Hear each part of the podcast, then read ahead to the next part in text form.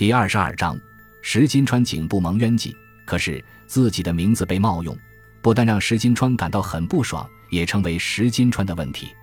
特别是拿他的名字去陷害三浦，更是让石金川感到不爽，因为这等于拿他的名字去杀人。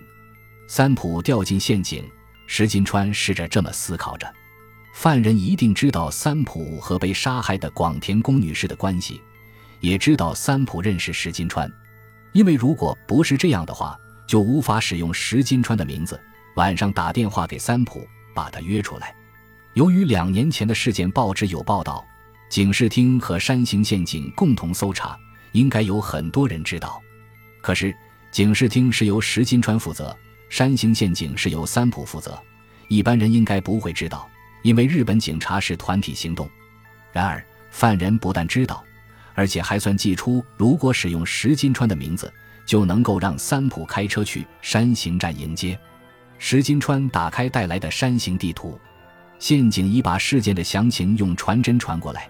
石金川一面看着传真，一面核对地图。根据传真的叙述，三浦的车子停在国道一百一十二号线，女士广田宫被杀死在车内。从位于山形市郊外的三浦家前往山形站，是沿着这条国道一百一十二号线北上。接着。在霞城公园护城河畔茫然散步的三浦被发现，被逮捕。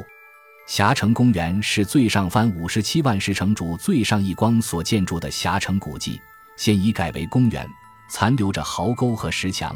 从山形站到霞城公园，走路的话，大约十五六分钟就可以到达。在审问时，三浦这么回答：“为了迎接二十一时二十分抵达的石金川警部，我开车前往山形站，途中。”有个年轻女人因受伤向我求救，我停车下车问她，由于她说被车子撞了，我就让她上车，想送她去附近的医院，没想到她却用沾有哥罗坊的布蒙住我的鼻子，我也因而昏迷过去。当我清醒过来时，发现躺在霞城公园的护城河畔。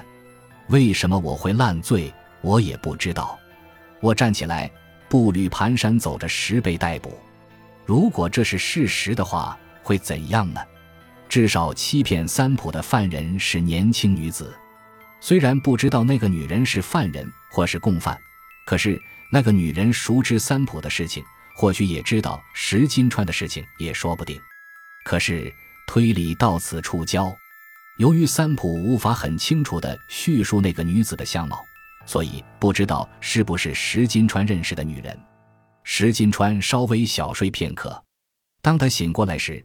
黑暗的窗外有白色的东西飞舞着，仔细一看是在下雪。窗外是一片雪景。东京已是春天，东北依然是冬季。列车准时在十八时十分抵达山形站。一下列车，冷气立即笼罩住石金川。走出检票口，虽然雪已停，可是市区到处是雪堆。石金川搭乘出租车直奔县警本部。首先跟县警本部长见面，然后跟木村一科长会面。这两人对石金川的来访好像感到很迷惑。对县警来说，断定三浦是犯人一定是很痛苦的决断。在痛苦的决断后，警视厅的人一来又要重来一遍，大概让他们感到很伤脑筋吧。石金川当然也很清楚他们的感受。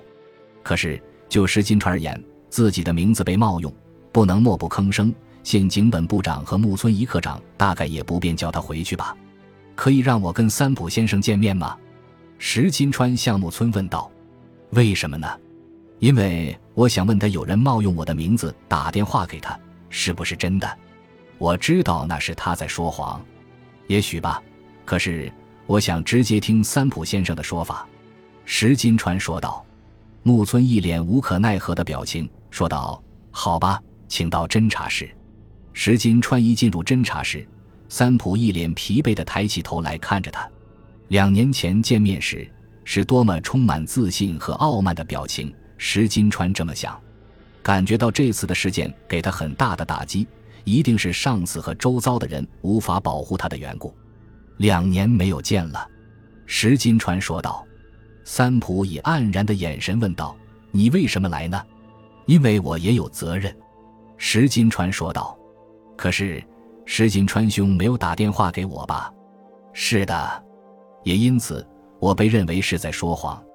三浦以那是石金川的责任的口气说道：“这种时候，他大概被人所厌恶吧。”三浦兄，你是因为接到我的电话才去山形站迎接我的吧？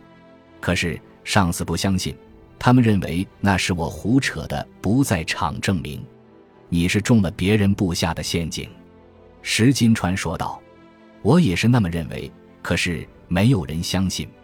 我感到很绝望，是对我置身的这个组织感到绝望。真凶很巧妙地为你布下陷阱，石金川兄，你相信我所说的话吗？相信。如果你是犯人，大概不会拿两年前一度共事的我作为你的不在场证明，应该会让最亲近的人为证人。可是没有人相信我说的话。三浦一脸愤然的表情说道：“由此看来，周遭的人平时对他是敬而远之。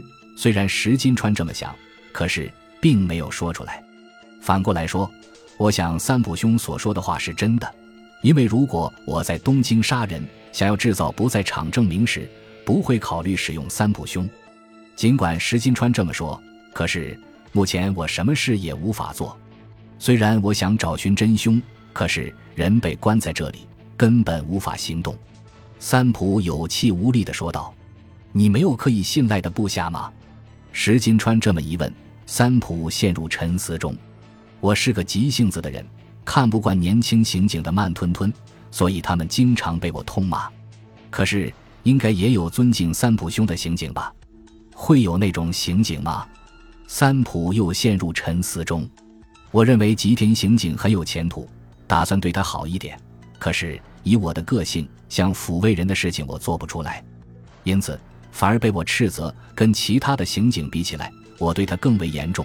他真能了解我的用意吗？我不知道。现在的年轻人因为自认有前途，对我的斥责的心情能否了解？我没有自信，或许恨我也说不定。我会跟他见面。”石金川说道。“就算吉田尊敬我，可是……”单凭他一个人又能怎样呢？因为木村科长和本部长都不相信我，最好能改变他们的想法。要怎么才能改变他们的想法？最好的方法就是把这个事件的真正凶手找出来。直到目前，我负责侦办过几件案子，我的信条是对犯人绝不宽恕。照理来说，应该对事不对人，也就是憎恨罪不憎恨人。可是我无法做到，因为我连犯人也憎恨，因为我想有很多人讨厌我、憎恨我。不过我一点也不后悔，只是遇到这种事情，是谁布下陷阱陷害我？由于恨我的人太多，无法列出特定人选，这一点我也会跟吉田刑警谈。”石金川说道。四，石金川随后跟吉田刑警见面。吉田是现年二十八岁的刑警，浓眉大眼。给人以坚强的感觉。石金川把他带到当晚投宿的室内旅馆，他俩在大厅的咖啡室谈话。三浦先生说，在他的部下里面，最让他信赖的人是你。石金川这么一说，吉田刑警苦笑着说道：“多半是他认为我的性格跟他很相似的缘故。你也那么想吗？是有相似之处，也有不一样的地方。我是那么想。”虽然我不讨厌三浦警部，但也不喜欢他。那样很好，石金川说道。你说很好是什么意思呢？我是说没有偏见是很好的事情。尽管是好的偏见，也会妨碍搜查。一旦一开始就对三浦先生寄予无限同情，认为他是无辜的，反而难以搜查。关于这一点，由于你很冷静，所以很有帮助。被称赞冷静，这还是第一次吧？平时被说冷淡，这点或许跟三浦警部相似，也说不定。如果能那样自觉的话，非常好。石金川先生，你认为三浦警部是无辜的吗？这次是吉田刑警问道。不，我不那么认为。如果不是的话，为什么你前来帮助他呢？吉田刑警好像责备般注视着石金川。因为这个事件，有人冒用我的名字。我想知道其理由，所以才前来这里，希望能亲自解决这个事件。为此，首先假定三浦是清白的来调查，如果调查的结果有可疑，三浦先生就是犯人。我只是这样想而已。”石金川以冷静的口气说道。“那么，你打算从哪里开始调查？”吉田刑警双手捧着咖啡杯向石金川问道。“大概做过调查吧。由于是杀人事件，当然已做过调查。”感谢您的收听。喜欢别忘了订阅加关注，主页有更多精彩内容。